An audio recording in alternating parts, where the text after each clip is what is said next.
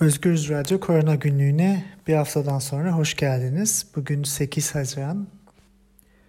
Koronavirüs, Covid-19 artık yaşamımızın normal bir parçası haline gelmiş gibi görünüyor.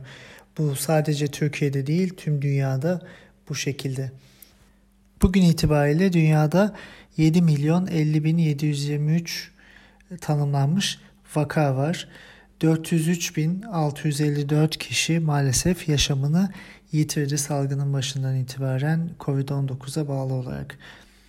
E, tüm vakalar içinde 3.4 milyon kişi e, iyileşti. Bu yaklaşık %50 tüm vakaların yarısı ediyor. Kapanan vakalar içinde 3 milyon 800 binin biraz üzerindeki vaka içinde 403 e, bin e, ölüm sayısına bakınca yaklaşık %11'lik bir vaka ölüm oranıyla karşı karşıyayız. Bu sayı gittikçe düşüyor. E, çünkü Çin, Avrupa ve Amerika Birleşik Devletleri'nde Kuzey Amerika'daki artış yavaş yavaş azalmaya başlıyor. Fakat dünyanın başka coğrafyalarında vakaların yükseldiğini görüyoruz. Bu vakaların birkaç hafta sonra e, ölüm oranlarına etkili olabileceğini söylersek yanlış yapmış olmayız. 5 e, Haziran günü 130 e, binin biraz üzerinde vaka ortaya çıktı günlük olarak. 6 Haziran'da ise 128 bindi bu sayı. Önceki günlerde de 100 binin üzerinde. 5 Haziran bir gün içinde dünyada tanımlı vaka sayısı olarak e, en fazla vakanın çıktığı gün olarak tarihe geçti şu an için. 1 e, Haziran'la e, bugün arasındaki farka baktığımızda dünyada 710 bin yeni vaka ortaya çıktı. Bu önceki haftalarda 650 bin ve 580 bin gibiydi. Gittikçe bir artış var dünyada vaka sayılarında. Son bir haftada 26 bin ölüm yaşadık dünyada Covid'e bağlı olarak bilebildiğimiz. Amerika Birleşik Devletleri e, en fazla vaka sayısına sahip ülke olmaya devam ediyor. 2 milyonu geçen vaka sayısına sahipler bugün itibariyle. E, bahsettiğimiz gibi Çin'de ortaya çıkan, Asya'da yayılan, orada kontrol altına alınan sonra Avrupa'ya o sürede sıçrayan ve Avrupa'da bir e, zirve pik e, durumuna gelen ve aynı zamanda da Amerika'da e, oldukça hızlı şekilde ilerleyen bir virüsten, e, hastalıktan e, bahsediyoruz. Ancak son birkaç haftada Avrupa'da salgının önde giden ülkelerinde bir yavaşlama olduğunu görüyoruz. Asya'da da tabii bir kontrol altına alma durumu var.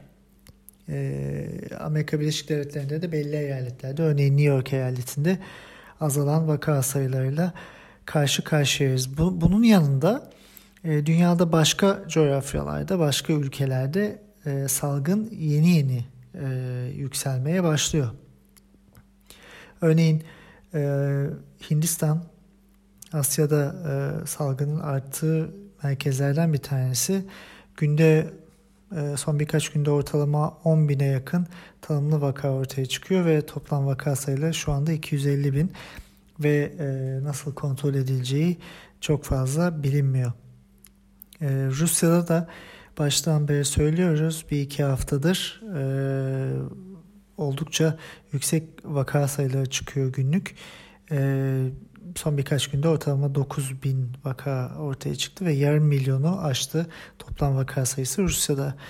Güney Amerika ise arkadan geliyor fakat e, birçok ülkede e, orada da oldukça artış yaşanmaya başlandı. E, örneğin Peru e, günde ortalama 4000 vaka var e, ve 200 bine ulaştı vaka sayısı. Şili'de ise günde ortalama 5000'e yakın vaka çıkıyor ve 130 bin vakaya ulaştı. E, bu ülkelerin nüfusları Peru 33 milyon, Şili 20 milyon. E, bu nedenle bu vaka sayıları o bölgeler için oldukça yüksek ve e, e, Güney e, Amerika kıtası e, kış mevsimine hazırlanırken e, salgının yükseldiğini görebiliyoruz. E, Brezilya'da aslında dünyada en fazla vakaların çıktığı e, yerlerden bir tanesi.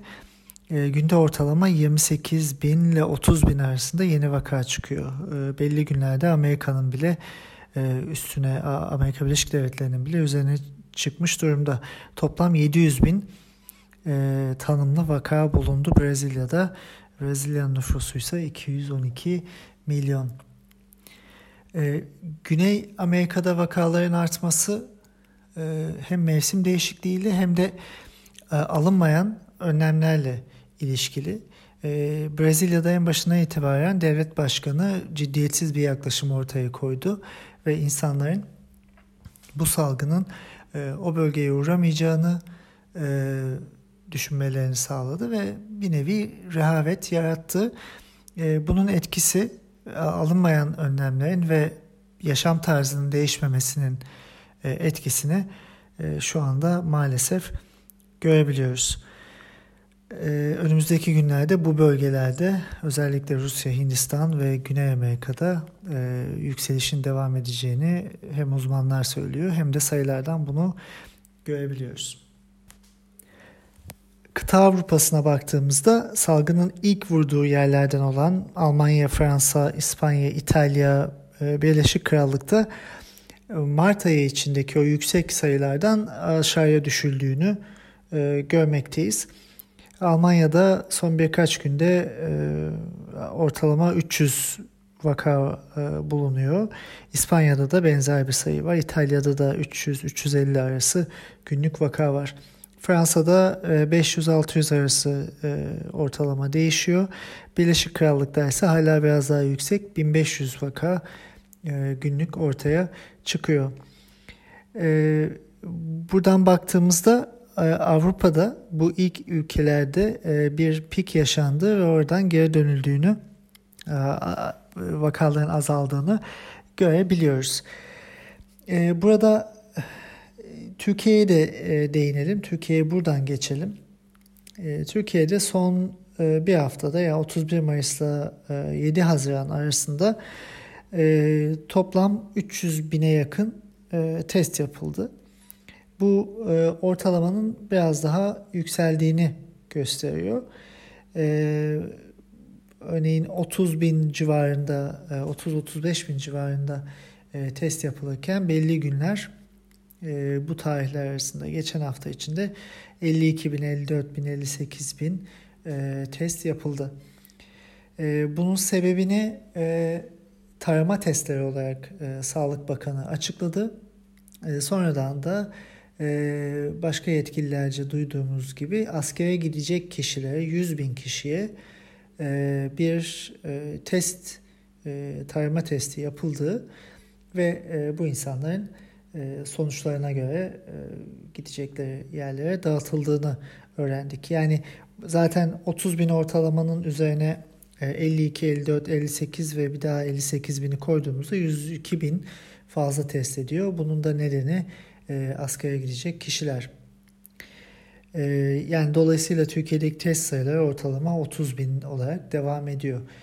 E, genel bir e, tarama, toplumun riskli bölgelerinde e, taramalar yapmak, e, fabrikalarda, e, hapishanelerde, bakım evlerinde ve bunun gibi salgının yayılabileceği, yayıldığının bilindiği bölgelerde e, genel tarama testleri yapıp e, yayılım zincirini önceden kırmak üzerine bir e, e, yönelime yoktu Türkiye'nin. E, bu testlerin artışı da aslında tarama değil, e, askere gidecek e, bilinen belli kişilerin e, korunması ve e, seçilmesi üzerine e, bir test yani toplumun geneline yayılmış bir e, sayı değil. Dolayısıyla testler Türkiye'de halen e, yeterli sayıda değil. Son bir haftada 6200'e yakın yeni vaka ortaya çıktı. Bu günde yaklaşık 850-900 yeni vaka anlamına geliyor. Baktığımızda bu İspanya, İtalya, Almanya'nın üzerinde birkaç katı e, üzerinde günlük vaka demek. Son bir haftada Türkiye'de tanımlı olarak 152 kişi maalesef Covid-19'dan yaşamını kaybetti. Türkiye'de veri şeffaflığı ile ilgili oldukça büyük sıkıntıların olduğunu en baştan beri söylüyoruz. E, bu devam ediyor.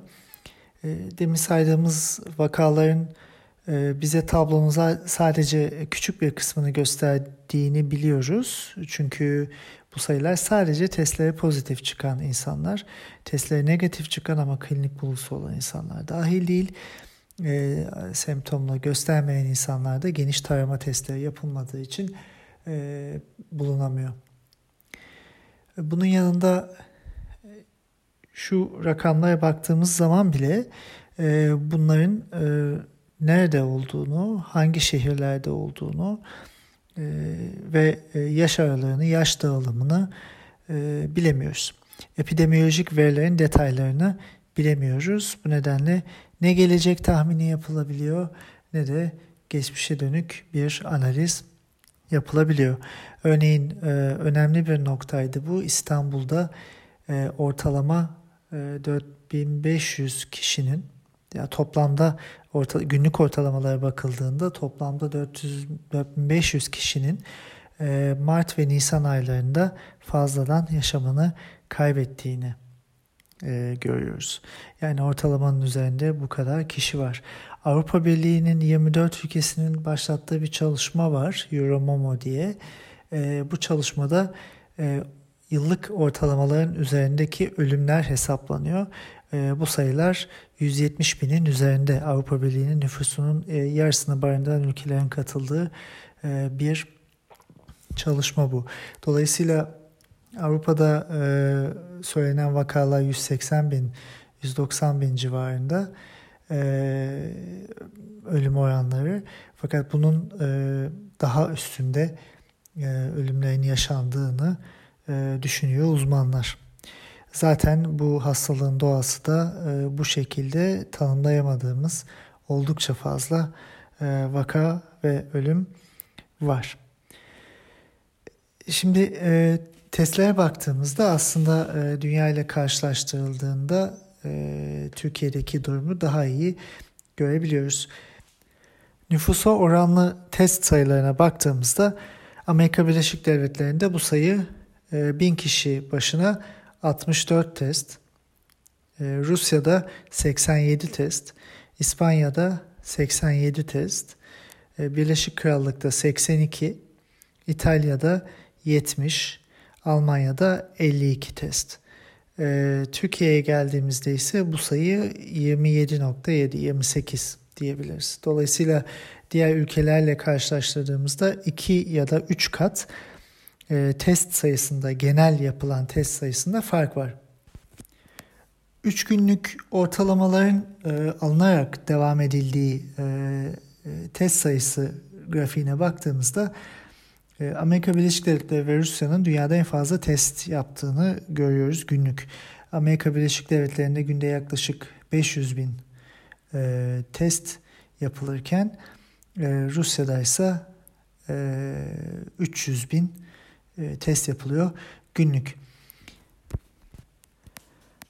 Avrupa'daki ortalamalar karşılaştırıldığında Birleşik Krallık'ta yaklaşık 60-70 bin arası günlük e, ortalama test yapılıyor. İtalya'da 65 bin, Almanya'da 56 bin, Türkiye'de ise 37 bine e, yaklaşık yakın test yapılıyor. Yani Türkiye'de Avrupa ülkelerindekinden daha az test yapılarak, daha az örneklem alınarak, daha az tarama yapılarak daha fazla vakaya ulaşılıyor. Bu da Türkiye'de hala salgının devam ettiğini e, gösteriyor. Fakat e, baktığımızda zaten 1 Haziran'dan itibaren ve çok daha öncesinden aslında söylenmeye başlanan e, bir normalleşme takvimi vardı. E, 1 Haziran'da da her şeyin e, normale dönmesi söylemsel anlamda ve uygulama anlamında normale dönmesiyle zaten daha önce insanların rehavete kapıldığı e, bir ortam vardı. Bu artarak devam etti. E, son hafta içinde insanlar e, sosyal alanlarda bir araya geldiler.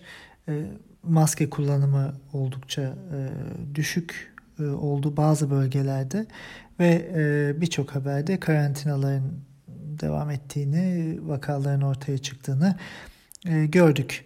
E, bu sadece Türkiye için değil tüm dünya için e, riskli bir durum. Tabi Avrupa'da da normalleşme, eskiye dönme, e, sosyal yaşamın geri gelmesi e, durumu var. E, Birçok ülke e, zaten haftalardır e, kademeli olarak normale geçmeye çalışıyor. Almanya'da özellikle e, okullar açıldı, restoranlar, kafeler açıldı. E, buralarda sosyal mesafeyi e, koruyarak ve maske kullanarak kapalı alanlarda insanlar e, yaşamına devam ediyorlar. E, baştan beri belirttiğimiz gibi bunların tabii riskleri var. E, Avrupa için de riski var. E, son birkaç haftadır yaklaşık Mayıs ortasından itibaren bir aya yaklaşmış durumda Almanya'da sosyal yaşam e, geri geldi. Fakat vaka sayılarında bir artış görünmüyor. Bunun iki nedeni olabilir. Birincisi e, devam ediyor ve bir sürveyans mekanizması, tarama mekanizması var. Bu devam ediyor. Yayılım zinciri erkenden kesiliyor ya da e, ya da buna ek olarak insanların e, maske kullanımına kapalı alanlarda devam etmesi ve mesafeyi korumaları. Tabii bu herkes için geçerli değil. Avrupa'da da e, buna uyan insanlar var. Toplumun geneli buna uyuyor fakat uymayanlar da var. Örneğin e, belli eyaletlerde, Berlin'de e, ya da Avrupa'nın başka şehirlerinde, İtalya'da da aynı şekilde insanlar alanlarda toplanıyorlar, parklarda ve hatta özellikle yan yana gelip maske kullanmadan partiler gerçekleştiriyorlar. Bunu en baştan beri yapan gruplar var. E, bu aslında biraz da bir politik söylem haline de gelmiş durumda. Amerika'da da e, beyaz ırkçıların e, yaptığı en başından beri buydu. Trump'ın ciddiyetsiz söylemleri ve e, virüsü e, bu zaten bir grip virüsüdür çok da etkili olmayacak demesinin ardından insanlar kendi özgürlükleri e, ile ilgili olduğunu düşündükleri, özgürlüklerini koruduklarını düşündükleri e, korona partileri ve korona birleşmeleri e, bir araya gelmelerini e, gerçekleştirmişlerdi. Almanya'da da böyle bir durum var. Aslında bunları yapanlar e, e, ilk başta örneğin Leipzig'te ve başka bölgelerde e, aşırı sağ e, parti, e, faşist parti AFD'nin e, yaptıkları e, söylemler ve eylemler üzerine gerçekleşmişti. E, şimdi tabii toplumda bazı insanlar buna devam ediyor fakat genele yayıldığını söylemek doğru değil. Yani Almanya'da e, ve Avrupa'da insanlar sosyal mesafeye ve maskeye dikkat ediyorlar. Dünya Sağlık Örgütü de hafta içinde yaptığı açıklamada zaten Yaz aylarında evet bir düşüş olabilir fakat mevsimsel döngüye girecek e, dedi. E, zaten daha önce de demişti. E, ve e, aynı zamanda maske kullanımının to, e, sosyal yaşamda ve mesafenin çok önemli olduğunu söyledi ve tekrar e, bunu belirtti. E, yapılan çalışmalarda da zaten bilimsel çalışmalarda maske kullanan iki kişi e, e, ve mesafeyi koruyorsa e, bu iki kişi bulaşım oldukça az oluyor. Türkiye'de normalleşmeye dönmek toplumdaki tabii şeyi bilmediğimiz için salgının devamını nasıl geleceğini bilemediğimiz için epidemiolojik verilerin bize detaylı aktarılmaması nedeniyle bir yorum yapmak zor. Fakat Türkiye'deki haberlere ve vaka sayılarına baktığımızda kritik e, seviyenin e, biraz üzerinde belki olabileceğini e, söyleyebiliriz. O nedenle e, riskler var ve çok dikkat edilmesi gerekiyor. E, ama e, toplumda artık e, her şeyin geçtiği ve normale dönüldüğüne dair emareler e, ortaya konuyor. Hem turizmden hem e, seyahatlerden hem e, normal yaşamdan, AVM'lerden, e, alışverişlerden e, baktığımız ve gördüğümüz kadarıyla. E, önümüzdeki günler bize e, bunun e, nasıl gelişeceğini gösterecek. Bakanın yaptığı bir açıklamada yine 65 yaş üstünde yani tüm ölümlerin %93'ünün 65 yaşın üzerinde olduğunu söyledi. Bu dünya ortalamasına yakın bir e, sayı tabii ki. Fakat bunun ne anlama geldiğini de bilemiyoruz. Yani kaç tane 20-65 yaş arasındaki insan hastalığa yakalandı ve e, onların e, ölüm oranları nedir ve e, e bu insanların e, ikinci başka hastalıkları var mı yok mu bunları da şu an için bilemiyoruz. Türkiye için şunu söyleyebiliriz. Birçok insan salgının başından beri biz de dahil olmak üzere eksikleri göstermeye çalıştık. Sorular sorarak gerçeği öğrenmeye çalıştık. Ve bu durumda da zaten iki farklı yönelim vardı. Tablonun en pozitif kısmından konuşan ve eksikleri, riskleri ortaya koymayan bir düşünüş. Bir yandan da sorgulayıcı, oldukça temkinli bir yerden konuşan e, bilimsel bakış açısı. E, bu süre içinde kimse tabii ki negatif bilgi ve umutsuzluk vermek istemez. Biz de e, öyle değiliz. Fakat gerçekleri bilmek için sorular sormak gerekiyor ve e, objektif ve sorgulayıcı olmaya devam etmek gerekiyor. E, tüm dünyada e, bu böyle devam ediyor ve e, bunu yapanların karşısında da e, duranlar var. Şimdi e, Türkiye'de tabii ki Avrupa'da ve Türkiye'de e, Mart ve Nisan aylarındaki o yükselişin azaldığını görebiliyoruz. Yani bu çok objektif bir e, durum.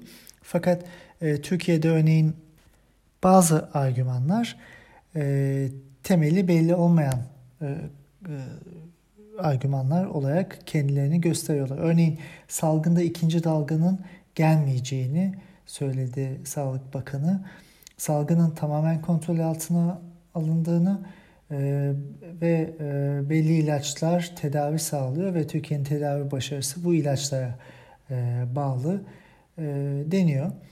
E, tabii e, bunların söylendiği koşullarda bunların altındaki bu argümanların altındaki bilimsel veriler ve e, temeller de ortaya e, konmak zorunda bilimsel yayınlar, e, şeffaf epidemiolojik bilgi ve diğer e, veriler paylaşılmadan e, bu söylemlerin doğruluğu ya da yanlışlığı üzerine bir yorum yapılamaz.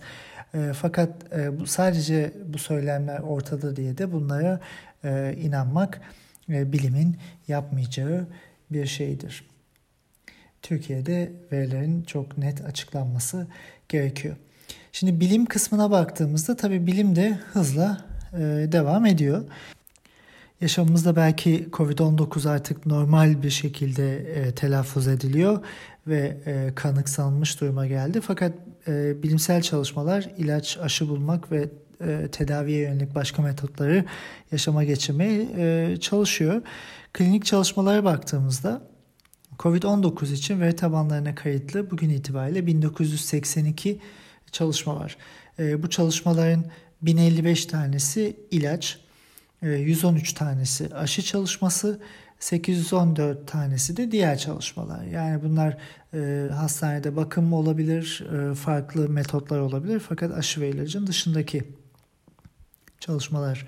İlaçlara baktığımızda e, 212 tanesinin bu çalışmaların sıtma ilacı hidroksiklorokin ile ilgili olduğunu görüyoruz. Yani içinde e, en azından bir çalışmanın bir kısmında bu hidroksiklorokin var.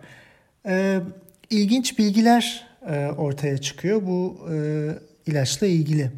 E, bilindiği gibi Fransa'da bir doktor e, ilk aşamada bu birkaç hasta üzerinde denemiş ve e, çok etkili olduğunu e, söylemişti. Büyük bir e, haber değeri taşıyan bir e, söylemdi bu. Hemen ardından Amerika Birleşik Devletleri Başkanı Trump bu ilacın çok iyi olduğunu, herkesin alması gerektiğini söyledi ve dünya üzerinde birçok kişi Türkiye'de de bu ilacı tavsiye etmeye başladı ve e, Sağlık Bakanlığı da rutin e, kullanıma aldı bu ilacı eczanelerden toplandı ve e, birçok e, aşamada Türkiye'de bu ilaç e, kullanıldı ve e, uzun sürede e, aslında e, uzun süredir Sağlık Bakanı'nın da ve e, bazı doktorların da söylediği gibi Türkiye'de Türkiye'nin tedavi başarısının sebeplerinden biri bu ilaç olarak lanse edildi. Fakat son günlerde hidroksiklorokin ile ilgili çalışmalar oldukça artıyor, yayınlar da artıyor. E, randomize kontrollü e, deneme denen ve ilacın etkisini en iyi test eden e, klinik çalışma tipindeki bir araştırma e, geçen günlerde New England Journal of Medicine'da yayınlandı. E, bu araştırmada hidroksiklorokinin plasebo ile karşılaştırıldığında profilaktik olarak hiçbir etkisinin olmadığı e, gösterildi. E, daha önce de e, farklı çalışmalarda bir tanesi gözlemsel, e, ikisi gözlemsel çalışmaydı. E, buna benzer e, hidroksiklorokinin etkisi olmadığına dair e, analizler yapılmıştı. Yine New England Journal of Medicine'da bir makale e, vardı. Galeris ve arkadaşlarının.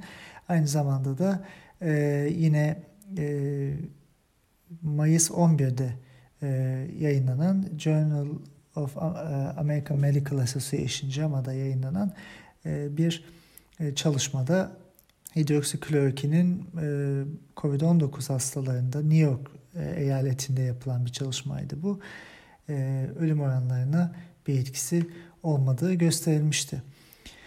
E, onun yanında aslında 22 Mayıs'ta Lancet dergisinde bir yayın ortaya çıkmıştı. Hidroksiklorokinin hastaları aslında daha kötü hale getirdiğine dair. Bu çok tartışılan bir yayın oldu e, e, bu yayın geçen hafta içinde geri çekildi. Bu yayın e, çok tartışılmıştı ve en başından beri e, veri toplama mekanizması e, açısından e, sıkıntılı olduğunu e, bilim insanları ortaya koymuşlardı ve herkes tarafından da tartışılmaktaydı. Yani ortaya attığı hipotezin dışında metodolojik büyük hataları vardı. Mayıs ayı başında bu yazarlar New England Journal of Medicine'da başka bir yayın daha yapmışlardı. Bu e, yine benzer veri toplama çalışmalarıyla yine COVID-19 ile ilgili. İki çalışmada da veriler e, Surgisphere diye bir şirketten elde edilmiş. E, yazarlardan bir tanesi şirketin kurucusu. E, ve e, bu verilerin elde edilmesi sürecinde şeffaflık olmadığı ortaya konmuş. Yani birçok insan bu verilerin nereden geldiğini bilmiyorlar. Çok fazla açıklanmamış makalelerde de ve bazı hastanelerin yanlış yerlere, e, yanlış kıtalara e, konduğunu ve dolayısıyla veri analizinde de sıkıntılar olduğu ortaya konmuştu. Birçok insan bu verilerin detayının açıklanmasını istedi. E, dergi de e, aynı şekilde verilerin detayını e, daha iyi açıklanması için e, yazarlara çağrı yaptı e, ve kaygılarını belirtti. Fakat e, yazarlar e, şirket e, bu verileri paylaşmayı reddettiği için makaleyi geri çekmek zorunda kaldılar. Ee, ilk makalede New England Journal of Medicine'daki makalede ülke ülkede yazılmıştı. Türkiye'de 3 tane hastane olduğu söyleniyor. 346 hasta e, olduğu söyleniyor. Mart ayında alınan bir e, veri bu.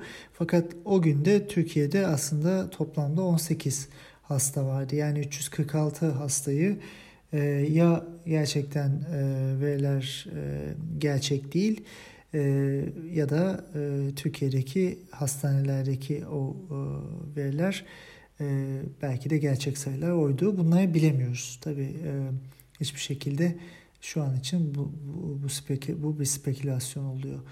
E, şirket bu e, iki yayında yapan e, e, insanların olduğu şirket hastanelerle anlaşmalar sonucu bazı tıbbi verilerin analizini yapan bir şirket.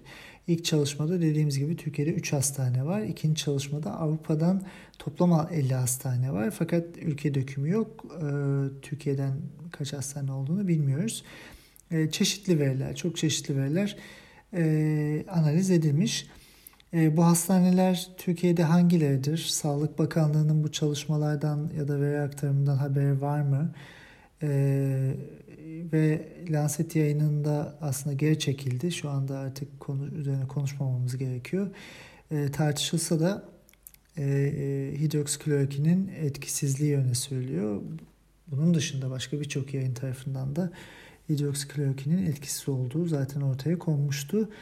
E, Türkiye hastanelerinin verileri bu savı mı doğruluyor yoksa aksini mi gösteriyor? Bununla ilgili de e, bilgimiz şu anda yok. Yine bu sıtma ilacı ile ilgili e, birkaç gün önce e, İngiltere'den bir analiz daha geldi. Büyük bir klinik çalışma, Dünya Sağlık Örgütü'nün Solidarity klinik çalışmasının yanında İngiltere'nin de kendi içinde gerçekleştirdiği Recovery adında bir klinik çalışma vardı. Hidroksiklorokin ile ilgili.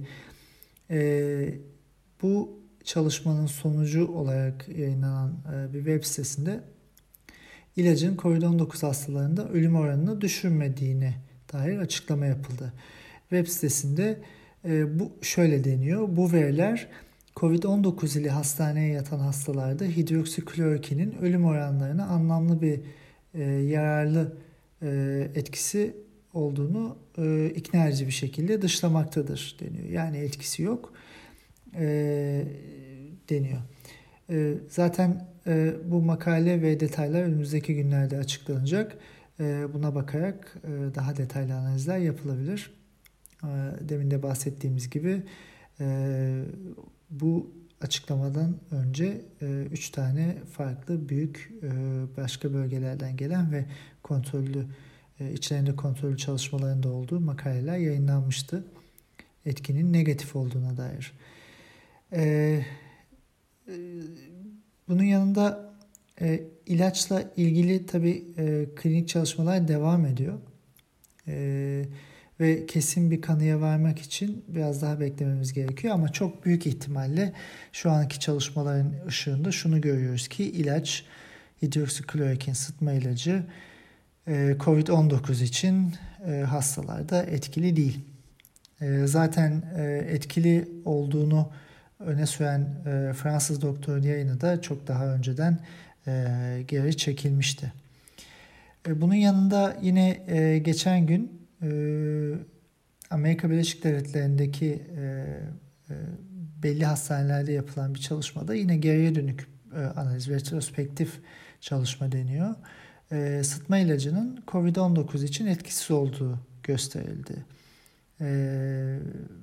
Bir klinik çalışma dahilinde bu da yayınlandı ve detayları açıklandı. Yani baktığımızda aslında e, genel olarak e, hidroksi e, çalışmaların genel gidişatı açısından bu ilacın COVID-19 için etkili olmadığını biliyoruz.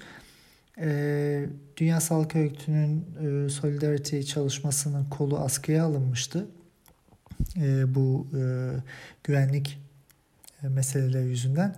E, fakat o tekrar başladı. E, onun sonuçları geldiğinde de e, ne olduğunu göreceğiz.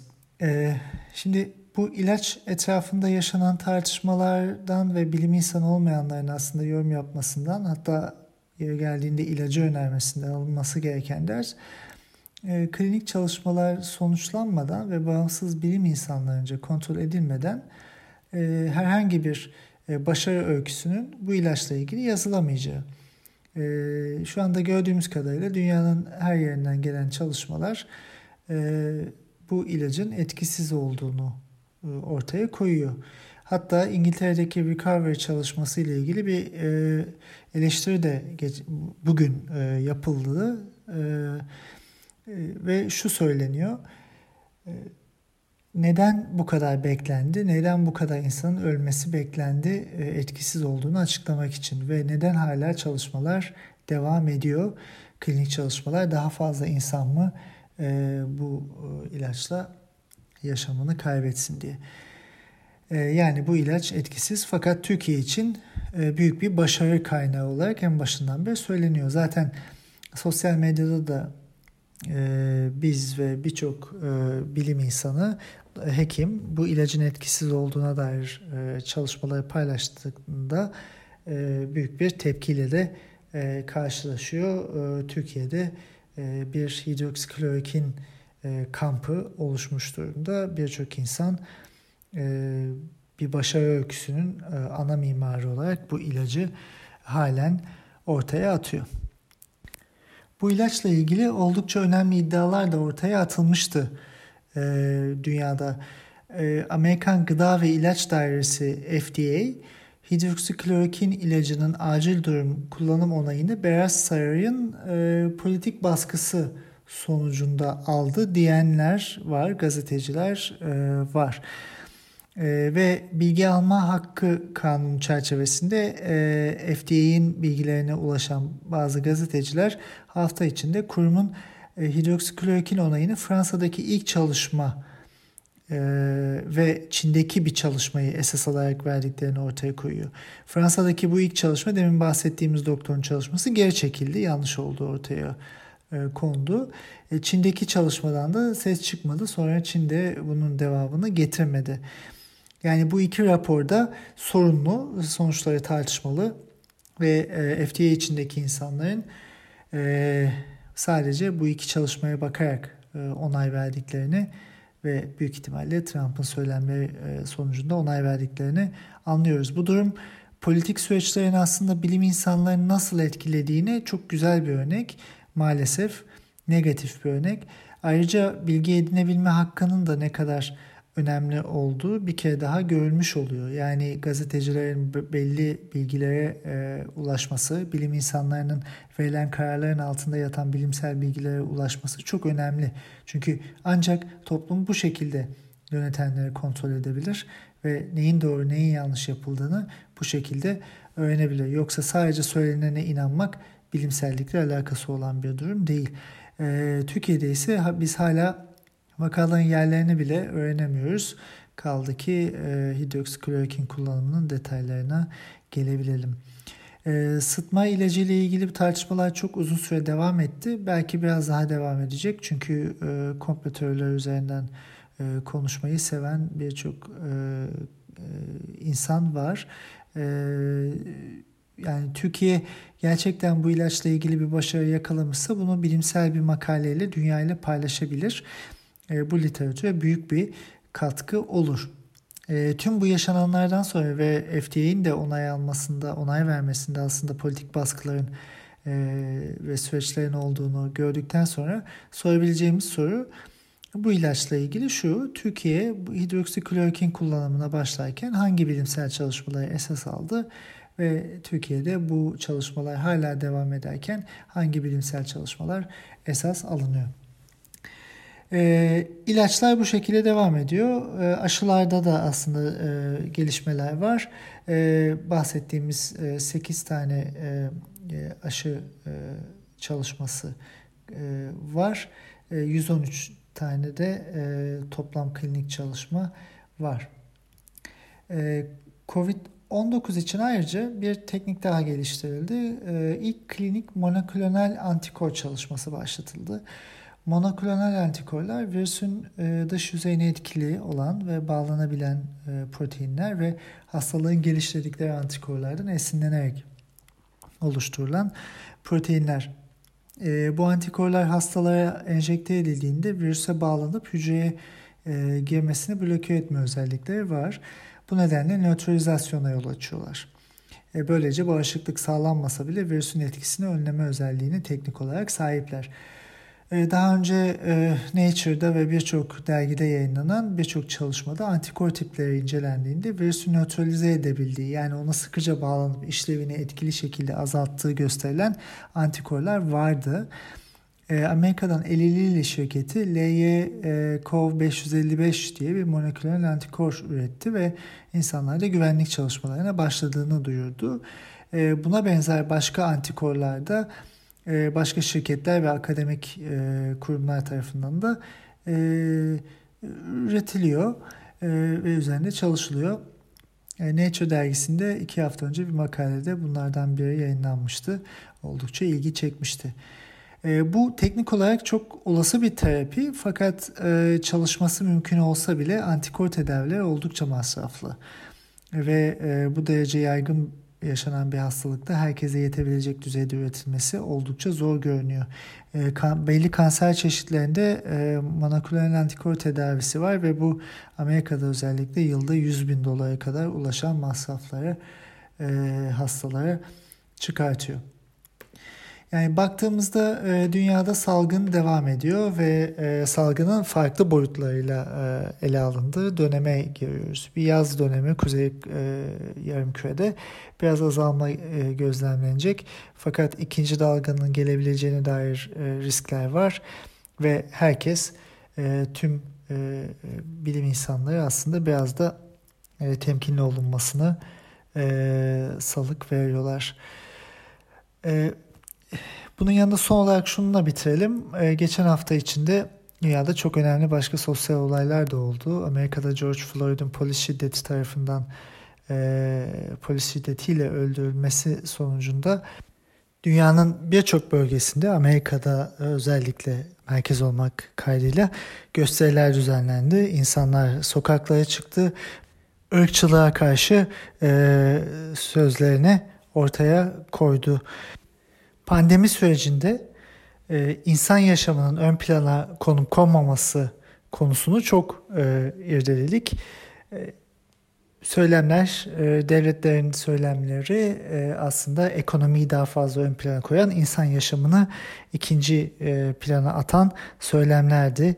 E, neredeyse dünya genelinde buna rastladık. Ee, aslında pandemi geçecek, hastalıklar geçecek fakat dünyada eşitsizlik ve insan yaşamının değersiz kılınması e, süreci devam ediyor. Dolayısıyla e, sokaklarda olan e, binlerce, on binlerce insanın sesi bu anlamda dünyanın geleceği için de çok önemli. Sadece dikkat etmek gerekiyor, maske takmak ve bu kalabalıklarda e, salgını arttırmamak gerekiyor. Virüs insanları öldürüyor. Buna çare bulmaya çalışıyoruz. E, tüm dünya buna çare bulmaya çalışıyor. Fakat ırkçılık da insanları öldürüyor. Buna da en yakın zamanda umarız çare bulabiliriz. Sağlıkla kalın. Haftaya görüşmek üzere. Sevgiler.